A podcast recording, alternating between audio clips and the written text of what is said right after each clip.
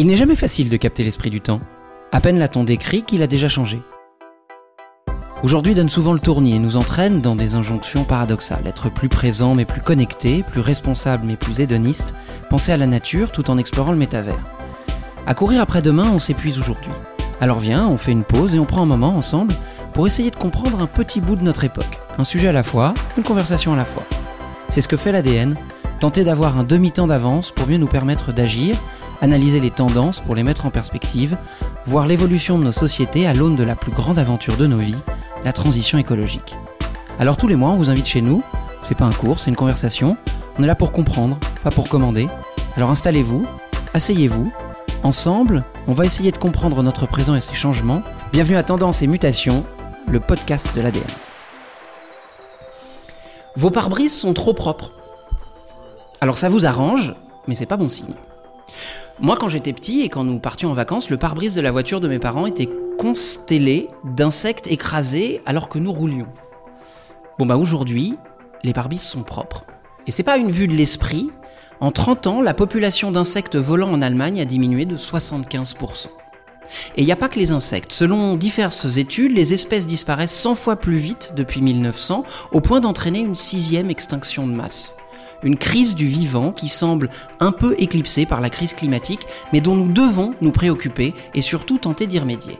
La bonne nouvelle, c'est que nous pouvons le faire. Alors viens dans le salon, on en parle avec Marine Calmet, qui est juriste de l'environnement et présidente de Wild Legal, Sandrine Sommer, qui est la directrice du développement durable de Moet Hennessy, Philippe Grandcola, directeur de recherche au CNRS, et Jérôme Cohen, fondateur d'Engage. Ils nous diront comment on peut sauver la biodiversité, mais pour ça il faut bien comprendre de quoi il s'agit.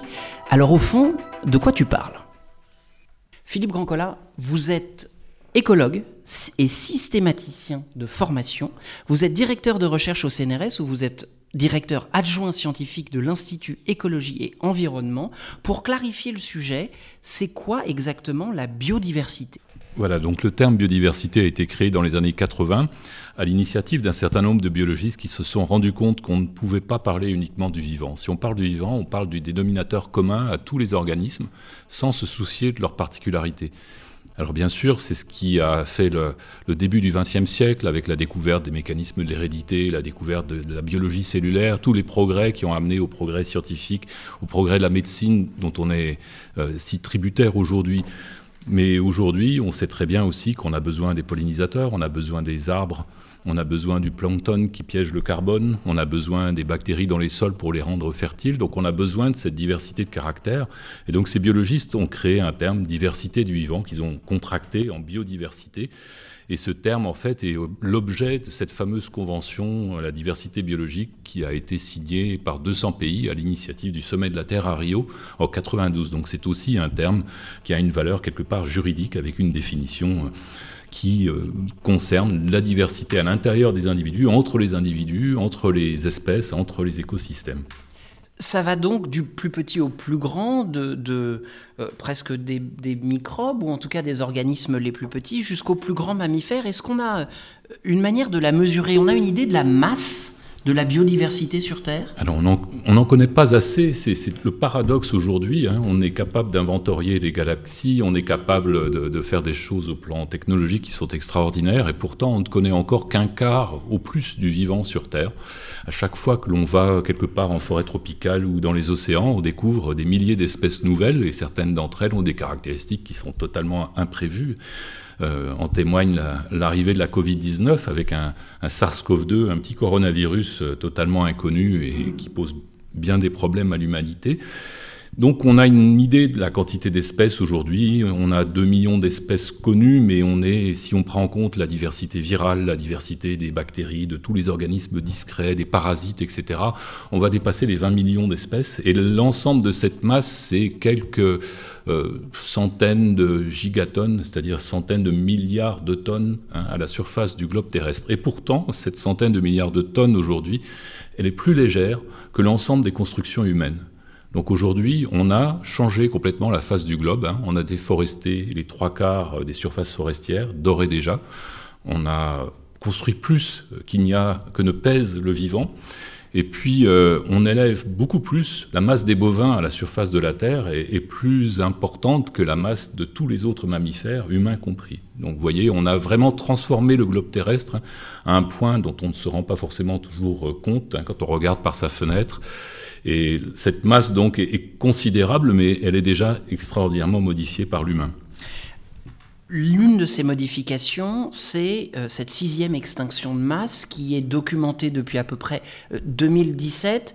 Euh, euh, de quoi s'agit-il? Parce que le terme sixième laisse entendre qu'il y en a eu cinq avant quand même, et pourtant, nous sommes encore là. Quelle est la, gravité, quelle est la crise et quelle est sa gravité? Alors effectivement, le terme extinction peut être prêt à confusion. Hein. Il fait tout simplement référence aux crises du passé, mais des crises dans lesquelles, qui ne concernaient pas les humains, qui n'étaient pas là.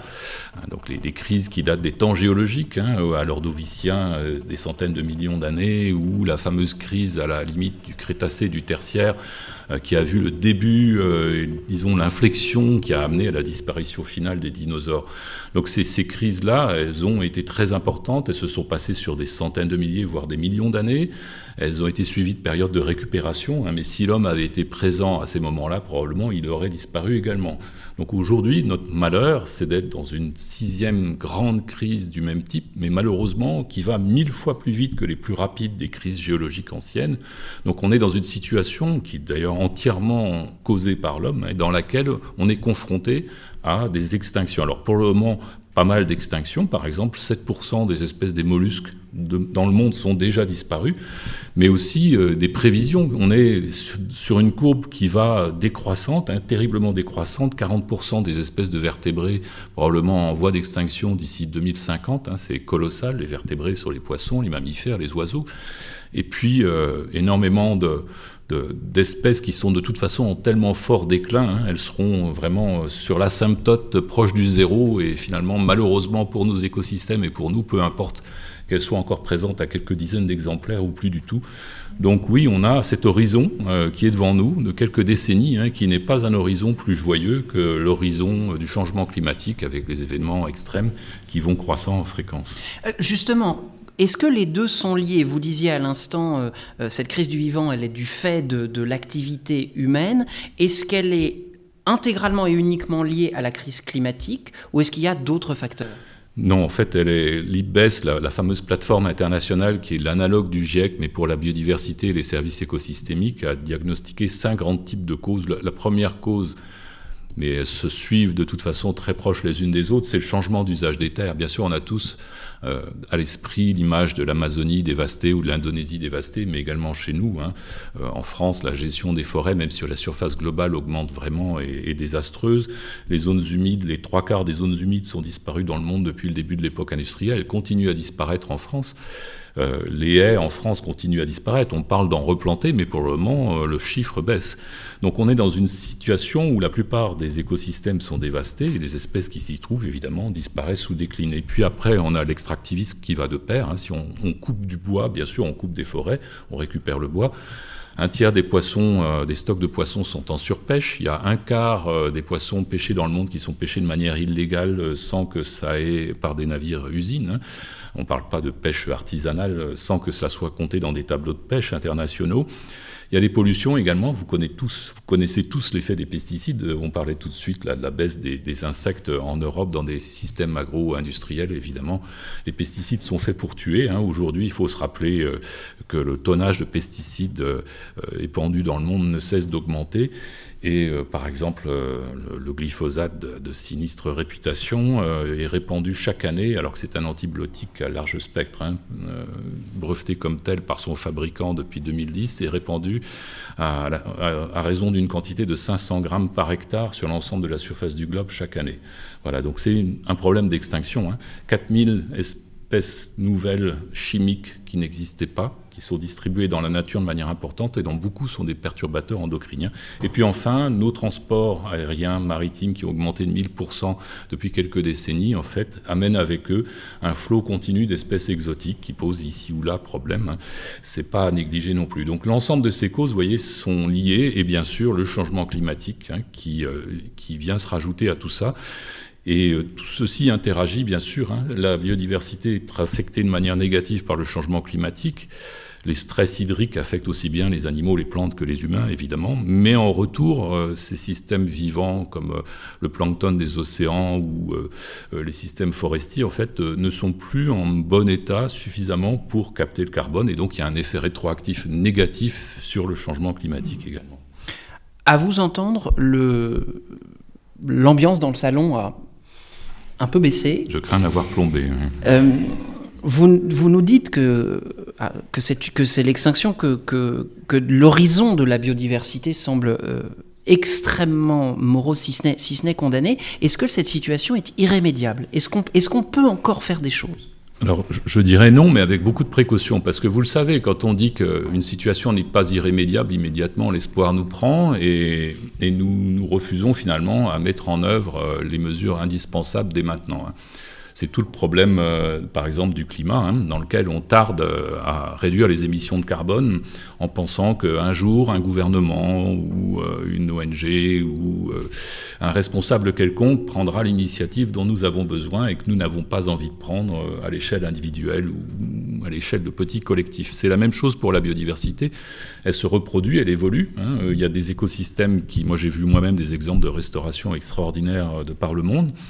Ça ne supprimera pas les extinctions qui sont déjà euh, arrivées, bien sûr, mais on peut arriver à une restauration des écosystèmes qui soit satisfaisante, mais ça suppose d'emblée qu'on lève toutes les contraintes que je viens de mentionner et de manière importante. Hein. Euh, on est exactement dans la même problématique que pour le climat. On a des effets retards hein, qui seront liés à la dynamique des populations d'organismes. De la même manière que pour le climat, on a des effets retards. Si on arrête aujourd'hui les émissions, les gaz à effet de serre qui ont une certaine durée de vie dans l'atmosphère continueront à créer ces fameux effets de serre. Mais malgré tout, en quelques décennies, on peut espérer récupérer. Mais à la seule condition d'agir dès maintenant, ce qui n'est toujours pas le cas depuis quelques décennies. Et donc il faut agir et il semblerait que nous ayons de plus en plus euh, des moyens de le faire. Ça passe par nos assiettes et nos habitudes de consommation, la rue et nos luttes, et surtout les tribunaux et la loi, parce que les choses bougent, ce qui est précisément le titre de la prochaine séquence.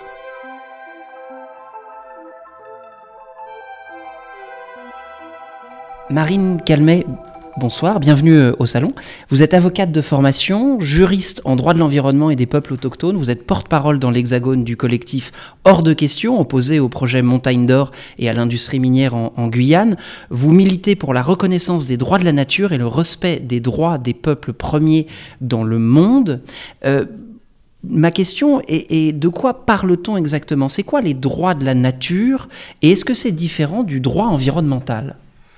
Alors, tout d'abord, oui, c'est totalement différent, dans le sens où on l'a dit juste avant, aujourd'hui, il y a une destruction assez globale, une extinction qui est notamment liée au droit. On va dire c'est bizarre, pourquoi? Tout simplement parce que le droit de l'environnement tel qu'il a été conçu aujourd'hui, il vient légitimer, il vient légaliser cette destruction du vivant pour euh, la plupart des cas sauf quand on parle de pêche illégale ou de destruction de la nature qui ne sont pas validées, la plupart des mines qui sont présentes sur le territoire français, de la pêche industrielle qui se fait sur nos côtes ou à la coupe des forêts, la plupart de ces entreprises sont parfaitement légales.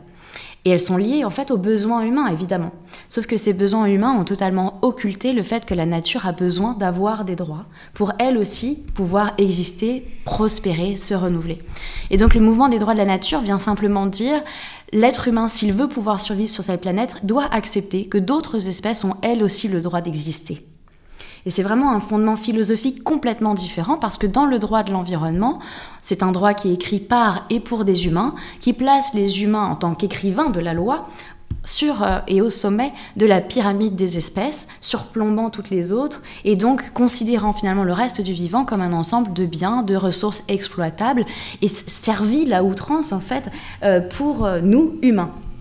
Or, depuis les années 70, se développe donc une pensée complètement différente, avec notamment Christopher Stone, qui en 1972 écrit ce premier livre qui s'appelle Les arbres doivent-ils pouvoir plaider et qui pour la première fois dit non seulement la nature peut juridiquement être considérée comme un sujet de droit, mais en plus c'est vraiment enviable d'un point de vue politique et social, parce que pour Christopher Stone, déjà dans les années 70, et dans les années 70, on connaissait parfaitement déjà les, impacts du réchauffement climatique et de ce qui allait arriver 50 ans plus tard, eh bien Christopher Stone dit ça va avoir des impacts aussi sur notre relation aux autres êtres vivants.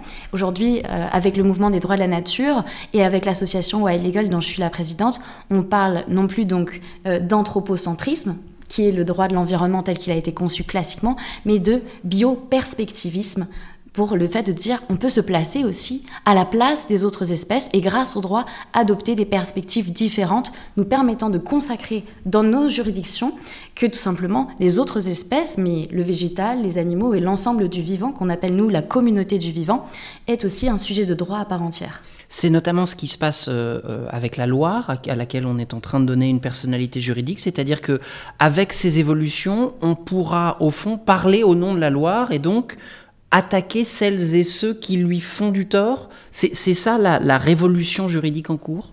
Alors, la révolution juridique en cours, en fait, elle a commencé, euh, je dirais, après l'affaire Erika. Puisque, pour vous rappeler, donc l'affaire Erika, Total, ce pétrolier échoue sur les plages du littoral breton et c'est la première fois que le juge reconnaît le préjudice écologique subi par le littoral. Et là, dans les tribunaux, c'est un retentissement puisque jusqu'ici, on n'avait jamais considéré la nature pouvant être victime d'un préjudice en son nom.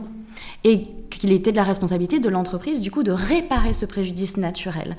Et donc, le juge crée euh, pour la première fois cette jurisprudence et suite à cela, le préjudice écologique est introduit dans, le code, euh, dans nos codes. Et donc, euh, suite à, cette première décision, découle donc l'introduction du préjudice écologique. La nature peut être représentée par le biais d'associations, c'est déjà le cas aujourd'hui, et peut obtenir réparation d'un préjudice, le sien en l'occurrence, et d'un préjudice qui peut être réparé en nature ou de manière financière. Ce qui nous manque dans le droit français, c'est le fait de reconnaître la nature comme sujet de droit. Or, vous conviendrez que si on dit que la nature peut avoir un préjudice, il est logique de dire que cette nature a le droit à l'intégrité tout simplement. Et donc nous, il nous manque encore cette chose-là en droit français, chose qui par ailleurs a été déjà euh, écartée dans d'autres États qui ont commencé cette mue juridique. Tu as parlé de la Loire. Sur la Loire, effectivement, il y a un collectif qui travaille. C'est le cas aussi sur le Rhône, où j'accompagne l'association IDEO euh, qui travaille sur ce fleuve. Et un peu partout en France, il y a des initiatives qui se créent et qu'on accompagne notamment avec l'association Wild Legal pour leur fournir une expertise juridique. Il y a une autre évolution juridique en cours, c'est la définition internationale de l'écocide qui donnerait euh, pour euh, le monde entier la même définition et donc qui rendrait les, actions possibles. Est-ce que c'est ça le, vrai tournant? C'est-à-dire qu'on aurait enfin une arme euh, un peu plus globale pour se retourner contre celles et ceux qui, à petit feu ou très rapidement, détruisent la nature?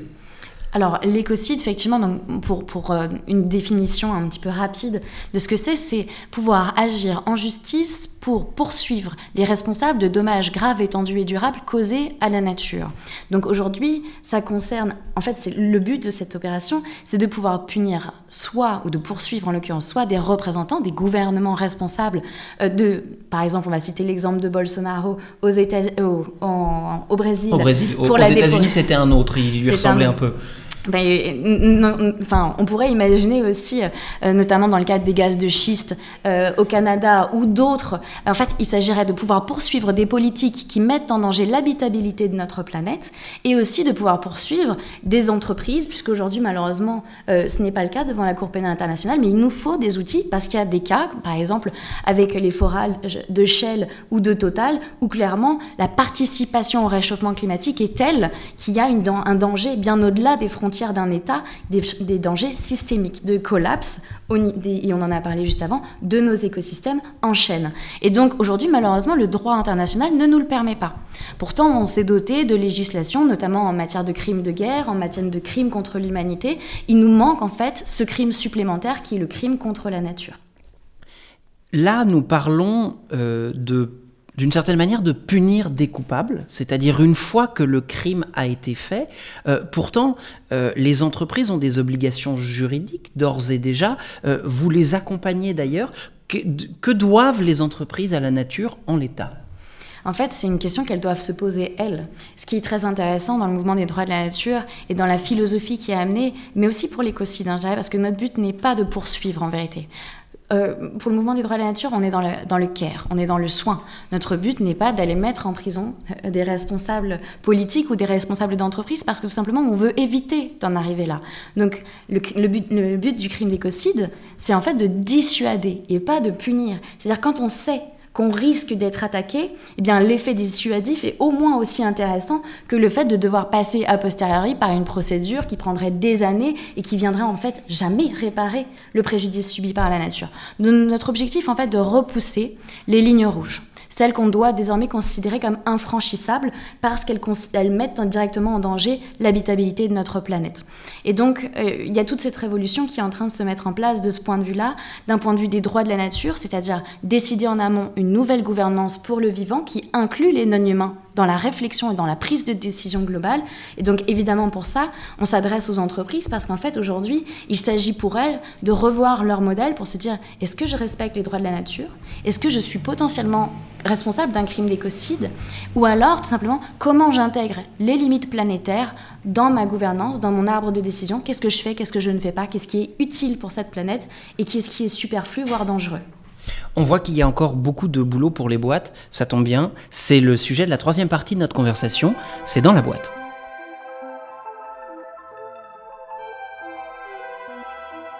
Jérôme Cohen, vous êtes le fondateur d'Engage, vous travaillez donc autant avec des citoyens que des, entreprises.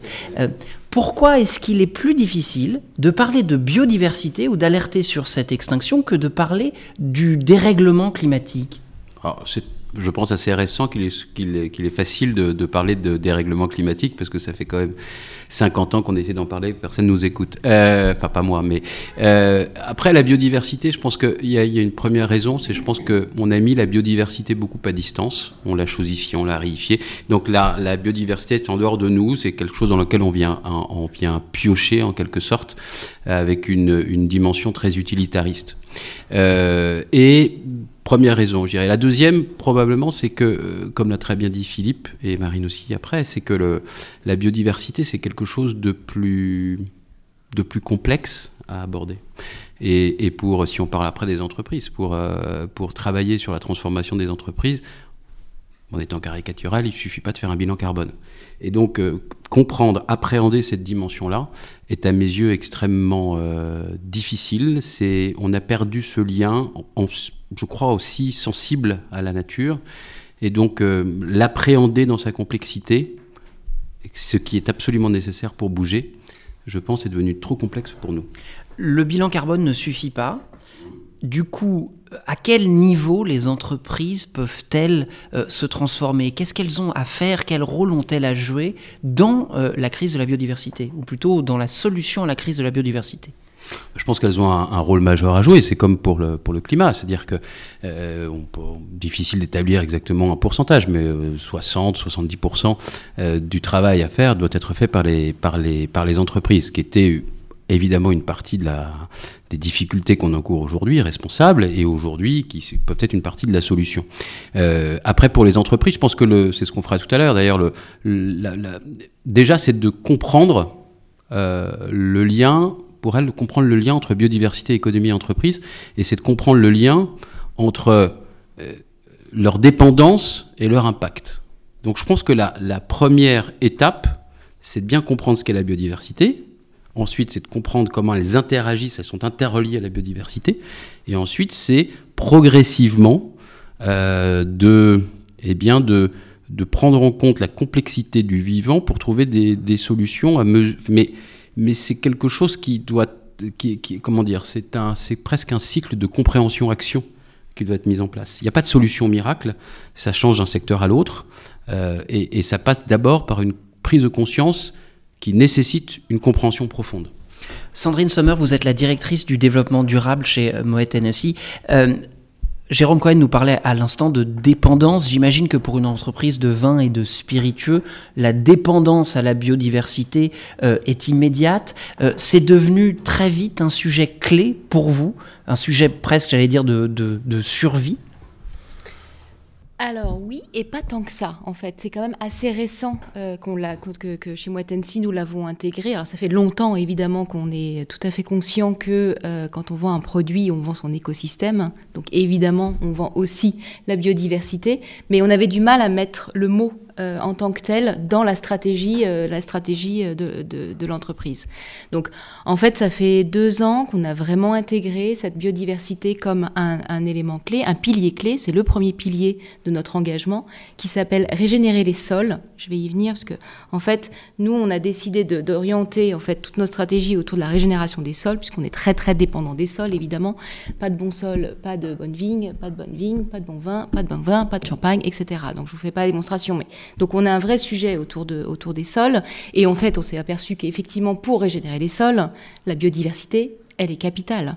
Et qu'en fait, quand on regardait euh, nos, vignobles, alors on a aussi des céréales, mais je parler principalement des, vignobles, du champagne ou du, ou du cognac ou, du rosé, euh, bah en fait, on a du vignoble, du vignoble et du vignoble. Donc en fait, c'est tout sauf de la biodiversité. C'est de la nature, mais il manque le vivant pratiquement à l'intérieur de, cette, de, de, de ces terroirs. Donc en fait, on s'est décidé et, clairement on a commencé à quantifier, mais on va y revenir, toute la complexité de pouvoir mesurer concrètement la biodiversité, autant sur le climat, euh, effectivement, même si c'est pas simple, on sait le mesurer, autant sur la biodiversité, on a des indicateurs, mais ils sont pas forcément compréhensibles par tout le monde et ils sont plus difficilement mesurables quand même. Donc, mais on a décidé de, et je vais, je vais évidemment aller dans votre, dans votre sens, de remettre des haies, de replanter des arbres, en fait, et de faire revenir du, du, vivant dans ces vignobles pour arrêter d'avoir à nouveau hein, encore de la, euh, le, désert, le désert de vigne, on, l'appelle. Hein. Donc, on, a commencé à mettre ça en place avec des pratiques aussi euh, telles que l'agroforesterie, donc euh, où on vient effectivement arracher des des, du, du, vignoble pour venir mettre des haies, des arbres à l'intérieur des parcelles. C'est-à-dire, au fond, que vous avez dû vraiment modifier votre manière de, de travailler. C'est euh, évident, c'est indolore, ou est-ce que c'est un processus qui vous coûte? Qui nous coûte de l'argent, oui, euh, mais en fait, je pense que ça, c'est aussi, euh, je pense que quand on a la chance d'avoir un tel rayonnement et une telle image, ça fait partie de notre responsabilité. Ça fait partie de notre responsabilité d'investir euh, et puis de démontrer, euh, et donc encore une fois de pouvoir le quantifier, mais de démontrer les bénéfices. Parce que tout l'enjeu, effectivement, c'est de pouvoir aussi euh, mesurer que quand on vient rajouter des arbres ou des haies à l'intérieur de nos parcelles, très rapidement, ça va aller dans le bon sens. Ça va nous permettre effectivement euh, de, rendre nos vignes sûrement plus résistantes et résilientes. Euh, du coup, euh, de pouvoir diminuer encore nos intrants chimiques, les, fameux pesticides. Donc, il y, en a, a un certain nombre qu'on a déjà éliminés, mais il nous en reste encore. Euh, on parlait du glyphosate, c'est terminé dans nos vignobles, mais maintenant il faut aussi embarquer nos partenaires à limiter le, le, de ne plus utiliser le glyphosate. Mais quand on n'utilise plus de glyphosate, donc on a le retour de l'herbe, c'est très bien, sauf que l'herbe, on ne peut pas la laisser pousser parce qu'elle vient en compétition avec la vigne. Donc en termes de qualité, on est obligé de passer des machines pour couper l'herbe. Et quand on passe des machines, on a un autre problème, c'est qu'on vient tasser le sol. Et quand on vient tasser le sol, eh ben, c'est pas bon. Donc, enfin, tout ça est assez complexe. Et, et en fait, ce qui, est, intéressant, c'est que euh, on est vraiment sur euh, une, phase de test and learn. Donc, il y a beaucoup de choses qu'on essaye. En plus, on se rend bien compte qu'une solution qui va marcher en Champagne ne sera pas la même solution. Donc, il n'y a pas une solution unique qui marche partout. Il faut adapter au climat, il faut adapter au savoir-faire, il faut adapter à la culture. Donc, c'est ça qui est, qui est intéressant, qui est passionnant. Et donc, pour revenir à la question si ça nous coûte, en fait, je trouve que c'est très inspirant. Je ne vais pas dire que le climat l'est pas, mais c'est très compliqué le climat pour réduire euh, concrètement euh, les, émissions. La biodiversité, ça se voit. De planter des choses, ça se voit. En plus, ça redessine les paysages, ce qui va dans le bon sens aussi. C'est beau, et on aime le beau dans le luxe. Moet regroupe de grandes maisons. Vous pouvez aussi euh, vous appuyer sur la force de frappe du, groupe de manière un peu plus large. Jérôme, est-ce que toutes les entreprises sont égales face à ce défi de la biodiversité euh, Est-ce qu'elles sont égales? Je dirais oui et non. Oui, parce qu'elles sont toutes touchées par la question de la biodiversité. Je pense que 100% des entreprises dépendent de 100% de, la, biodiversité, pardon. Et je pense que euh, 100% des entreprises dépendent à 100% de la biodiversité. Citez-moi une entreprise ou un produit qui ne dépend pas de la biodiversité, j'en connais pas, en fait. Euh, après, euh, est-ce qu'elles sont égales? Non, bien évidemment. Entre un grand groupe qui a les moyens euh, financiers, qui a une marge, et qui, qui peut avoir un écologue à demeure, et une petite PME de 20 salariés qui n'a pas de moyens, pas de ressources, évidemment, la problématique n'est pas la même. Et ce qui pousse, je pense à, ce, qui nous, ce qui pousse les petites entreprises, je pense à, devoir travailler en écosystème. Euh, c'est-à-dire à se, à, se connecter à des sachants, des écologues, des scientifiques, des ONG, à se connecter entre elles, parce que, euh, étant donné la complexité des choses à mettre en place, euh, des process à mettre en place, à inventer, ce que ça va coûter à chacune des entreprises, c'est évident que les petites entreprises ne pourront pas le faire. Euh, il y a deux semaines, j'intervenais pour l'ADI, donc qui travaille sur du microfinancement, pour des toutes petites entreprises qui font des microfinancements de l'ordre de 5000 euros. Ces, ces, entreprises, 5000 euros, c'est vital. Or, Prenons l'exemple bêtement d'un plombier, pas de béton, qui va devoir changer euh, sa, euh, sa euh, camionnette pour passer du, de du, du, du, carboné à l'électrique. alors absolument pas moyen d'investir euh, dans, une, dans une réforme de son business model pour intégrer la dimension de biodiversité. Donc comment elle va faire? Donc il y a beaucoup de lobbyistes aujourd'hui qui travaillent, d'intérêt général, qui travaillent pour, euh, pour que ces dimensions sociales et biodiversité soient interreliées, mais c'est extrêmement difficile. Donc non, elles sont toutes, elles sont pas toutes euh, confrontées à la même problématique. Et, et, ça va devenir de plus en plus inquiétant ou, ou problématique pour ces entreprises, que par exemple la nouvelle taxonomie européenne en 2024 va devoir intégrer, va intégrer cette dimension de biodiversité, et ce, euh, pour les entreprises de plus de 250 salariés. Il est évident que quatre, je sais pas, une immense majorité des entreprises ne sont pas prêtes à ça aujourd'hui. Madame Sommer, vous nous en parliez euh, euh, tout, tout à l'heure. Vous avez des concurrents ils sont sur les mêmes terroirs, les mêmes territoires, parfois les mêmes sols. Euh, est-ce que vous êtes prêt ou est-ce que vous faites déjà une action collective? C'est-à-dire, est-ce qu'il y a des standards communs? Vous nous disiez votre travail sur les sols. Euh, est-ce que aujourd'hui euh, vous avez un dialogue avec vos concurrents en disant bon, en fait, on est en train de, de se suicider si nous ne prenons pas en compte la biodiversité de nos sols. Nous, on a planté des haies, planter des haies aussi alors oui, et d'autant qu'on a lancé il y a, trois semaines euh, un événement qui s'appelle le World Living Souls Forum, où on a décidé justement d'inviter nos concurrents, d'inviter des scientifiques, euh, des ONG, des clients, toutes les parties prenantes, mais les concurrents, hein, pour pouvoir euh, échanger sur les best pratiques et pour pouvoir se dire concrètement, effectivement, il faut qu'on ait absolument les mêmes standards environnementaux, que nos sols sont, sont, les mêmes sols euh, que, que, toute l'industrie en l'occurrence. Et même on a dépassé l'industrie parce qu'on a voulu aussi inviter euh, l'industrie agroalimentaire, ce qui nous semblait intéressant de, de relier aussi et de ne pas rester que la viticulture. La viticulture est une petite une petite partie de l'agriculture. Donc on a trouvé ça intéressant. Et, effectivement, c'est exactement ce qu'on s'est dit. Et ce qui est ressorti d'ailleurs de, ce forum, c'était le fait d'avoir organisé une table ronde avec les CIO, donc des CIO concurrents, concurrents dans le business, mais qui étaient tout à fait alignés euh, à se dire que, évidemment, il fallait qu'on fasse les choses ensemble. D'abord parce qu'il faut qu'on aille plus vite.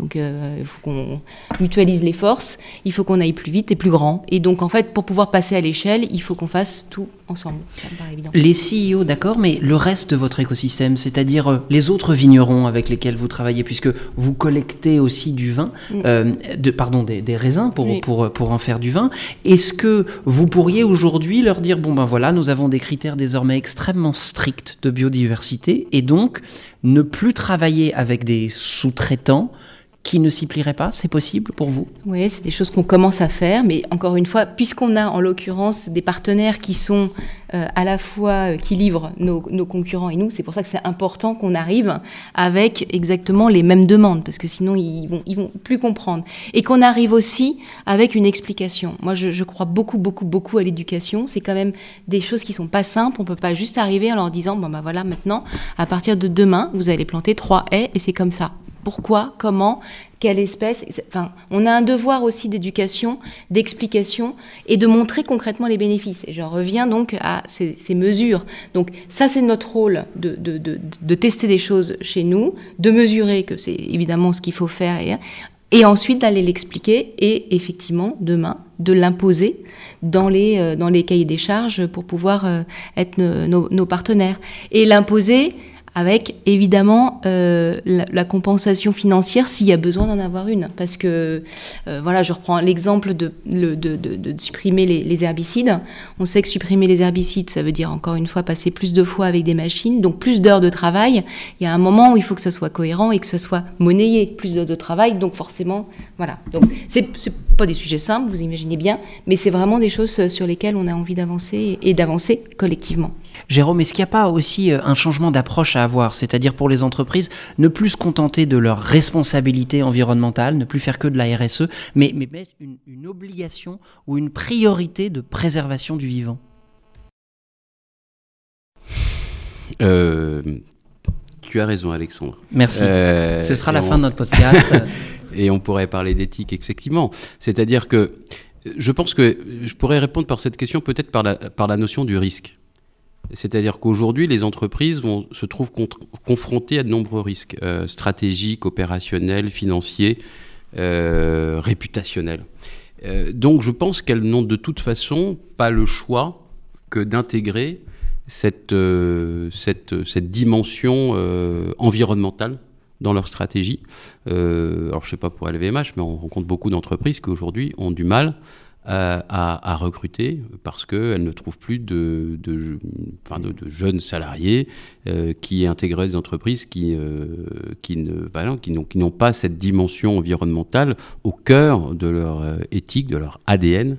et donc, de toute façon, je pense qu'elles vont être conduites de plus en plus à, y venir. Je pense que simplement, malheureusement, ça ne vient pas du tout assez vite. Et je ne crois pas qu'on ait le temps d'attendre que la nouvelle génération qui a peut-être fatalement plus, enfin, plus conscience de ces choses-là, prennent, le pouvoir. Donc, comment on arrive à. La, grande question, c'est comment on arrive à accélérer euh, cette transformation, parce que la prise de conscience, aussi euh, forte et noble soit-elle, euh, n'est pas forcément synonyme de transformation, on va dire, radicale. Or, c'est d'une transformation fondamentale dont on a besoin, et donc ça veut dire, je pense, que l'entreprise doit devenir, euh, j'allais dire, un animal politique, enfin, doit s'emparer de ces sujets-là. Alors, quand on parle de politique, généralement, euh, ça devient le bordel. Et ça tombe bien, puisque dans toutes les conversations de salon, il y a un moment où c'est le bordel. Et le bordel, c'est notre dernière partie, et c'est maintenant.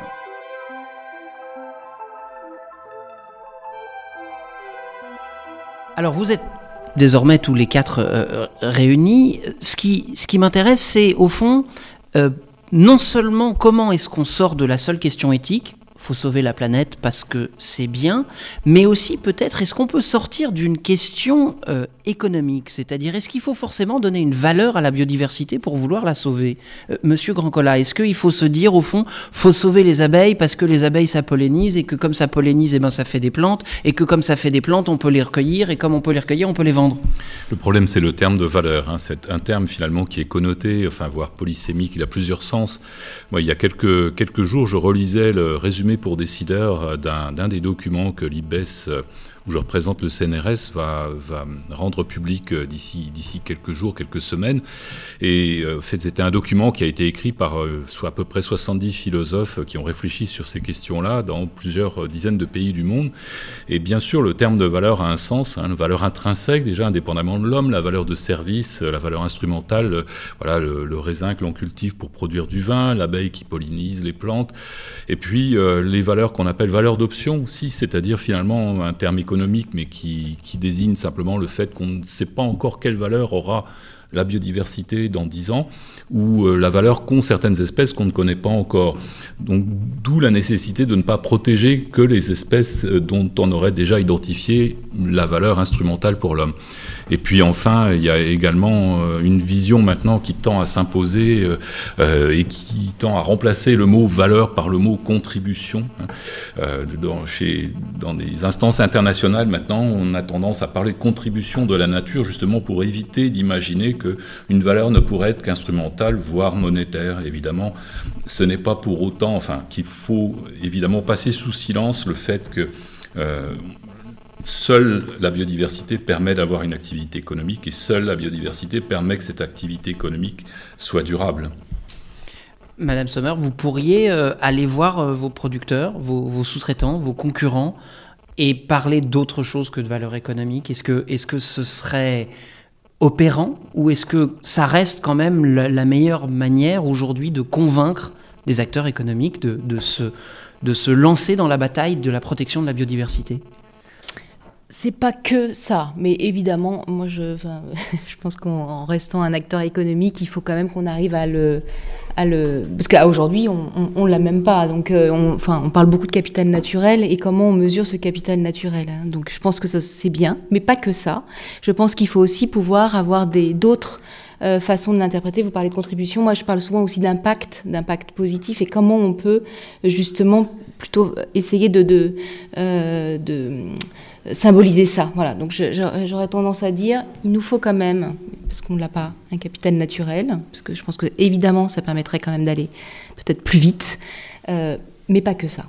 Jérôme, quand les entreprises viennent vous voir euh, pour que vous les accompagniez dans, leur euh, transformation, elles vous disent éthiquement on a compris, ou elles vous disent bon, on recrute pas, ou alors dans 5 ans on est mort? Bah, je pense que c'est un, que c'est un, mélange en fait. il n'y a pas une entreprise unique, une approche unique, et elles ne viennent pas nous voir toutes pour les mêmes raisons. Euh, ce que l'on sent quand même depuis quelques années, deux ans, un an, trois ans, je sais pas, c'est une accélération de ce, cette envie ou de cette nécessité euh, de transformation. Ce qui est certain, c'est que, enfin, je ne vais, pas répéter ce que ce que on dit, euh, ce qui vient d'être dit, parce que c'est très juste. Moi, je crois quand même à la, valeur euh, de l'éducation, de, de l'apprentissage, et, souvent, quand on commence à, rentrer dans une entreprise, qu'on commence à faire des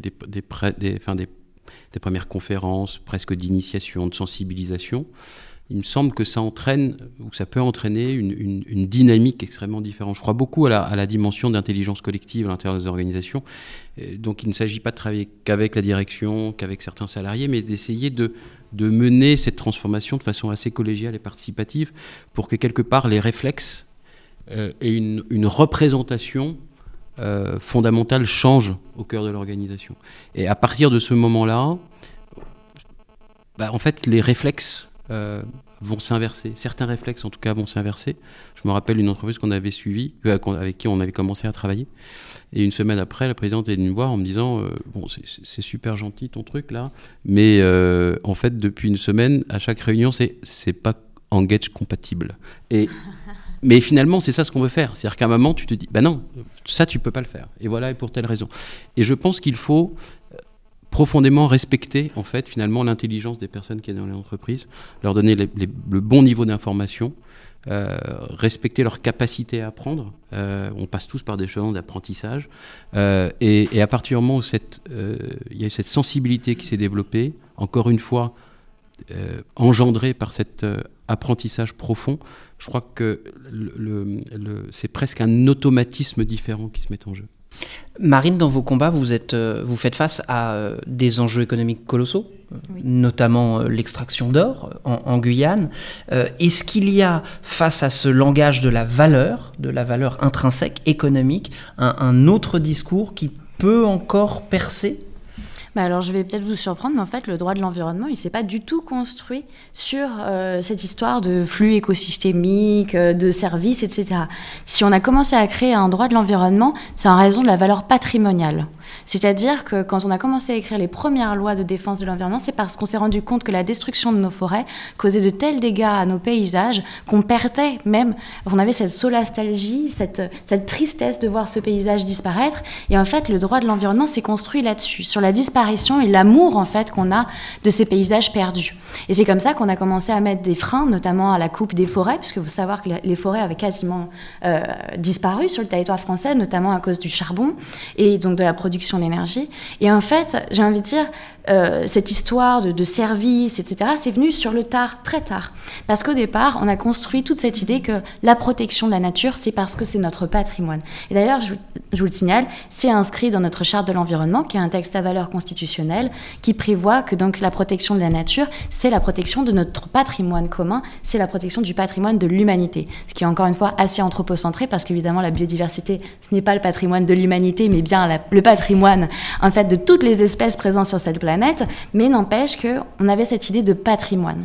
Et donc patrimoine, c'est aussi notre ADN, pour conclure sur, euh, sur ce qui nous amène ici, c'est-à-dire ce qui fait en fait nos territoires, la beauté euh, de cet espace qu'on occupe et le soin qu'on doit y apporter pour le préserver.